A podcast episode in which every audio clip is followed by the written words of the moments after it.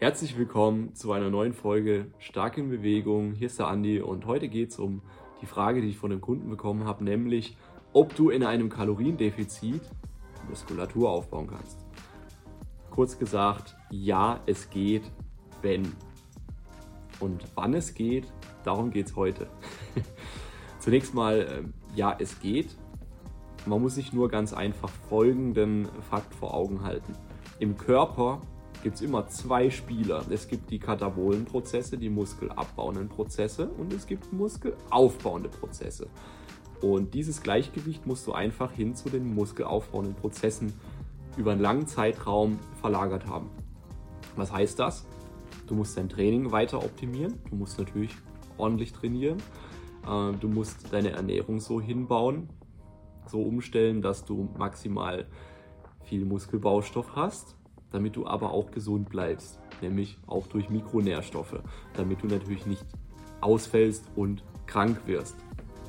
Dann ist es genauso wichtig, ähm, auch die Erholung zu maximieren, damit eben muskelaufbauende Prozesse, die ja auch zum Großteil in der Schlafensphase stattfinden, dass die auch dahingehend optimal ablaufen können.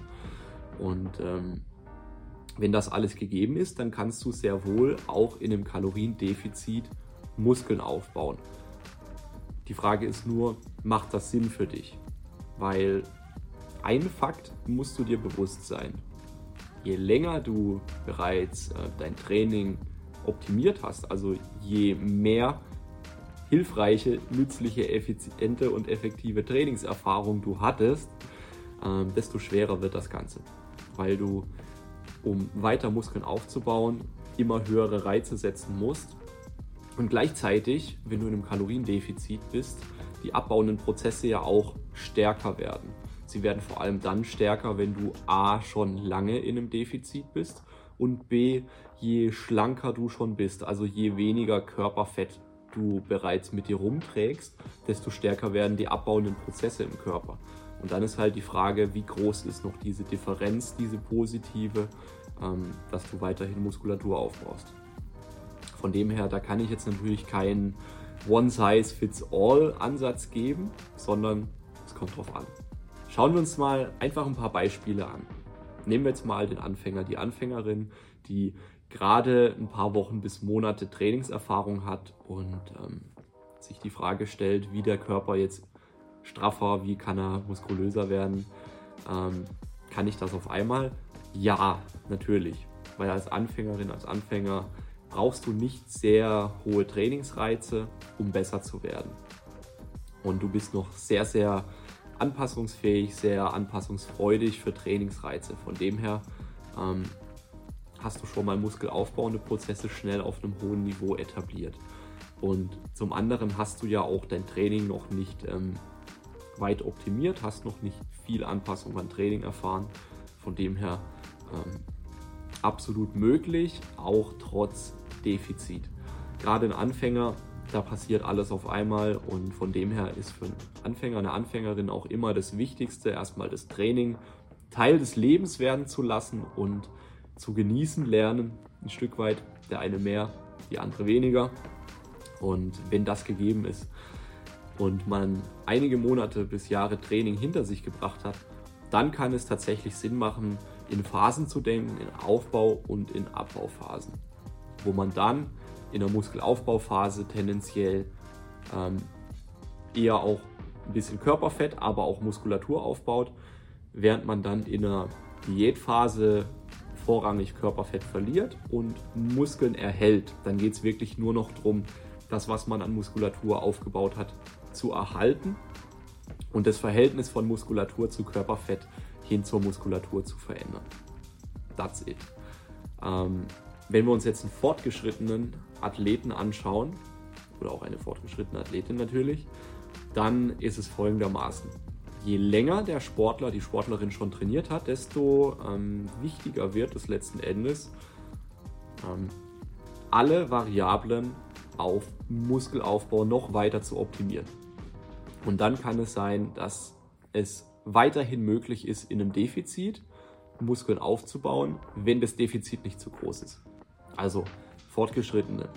Wenn ihr noch Verbesserungspotenzial im Training habt, dann nutzt das auf jeden Fall. Dann steigert das die Chancen, dass ihr auch in einem Defizit aufbauen könnt. Aber je länger das Defizit geht und je ähm, schlanker ihr schon seid, je weniger Körperfett, desto stärker werden die Abbauprozesse. Und irgendwann ähm, geht das Ganze einfach so langsam, der Muskelaufbau im Defizit, dass man gar nicht mehr klar sagen kann, baue ich jetzt tatsächlich Muskulatur auf oder nicht. Und dann, wie gesagt, ist es sinnvoller, wenn man klare Phasentrennungen vornimmt, Aufbauphase oder Diätphase. Das dann natürlich zyklisch im Wechsel. Genau, das ist mal ähm, mein Gedanke dazu.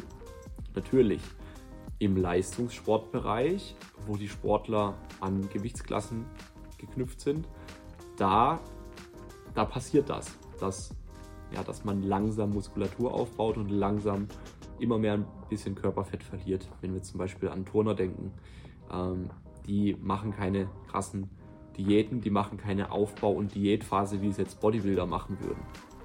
Klar, da funktioniert das. Ähm, aber da ist ja auch nicht das Ziel, Muskulatur zu maximieren, sondern ähm, ja, da geht es vor allem um die Technik und da geht es vor allem darum, die Kraft aufzubauen und zu schulen und ähm, möglichst das ganze Jahr über relativ nah an der Wettkampfform zu sein. Genau. Also, ich hoffe, das war jetzt hilfreich für dich. Wir halten noch mal fest, je, ähm, je besser trainiert du bist, desto unwahrscheinlicher und langsamer wird es, Muskeln aufzubauen. Wenn du allerdings gerade am Anfang deiner Fitnessreise stehst, dann kannst du das sehr wohl machen. Für alle gilt, weiter die Basics optimieren. Proteinzufuhr anderthalb bis zwei Gramm mindestens pro Kilo Körpergewicht auf täglicher Basis. Eine gesunde, abwechslungsreiche Ernährung, die alle Nährstoffe abdeckt, die wichtig sind, um gesund zu bleiben. Schlaf optimieren, Erholung, Stressmanagement optimieren, das ist auch ganz wichtig. Und natürlich gescheit trainieren, intensiv trainieren. Und wenn du dabei Unterstützung brauchst, melde dich gerne bei mir oder schau auch einfach mal auf Instagram oder meiner Website vorbei. Du findest mich auf Instagram at andreas.boske und unter starkinbewegung.info. Ich freue mich auf dein Feedback und ähm, lass mich gerne wissen, wie dazu deine Gedanken sind. Wir hören uns beim nächsten Mal, sehen uns beim nächsten Mal. Bleib stark in Bewegung. Peace out.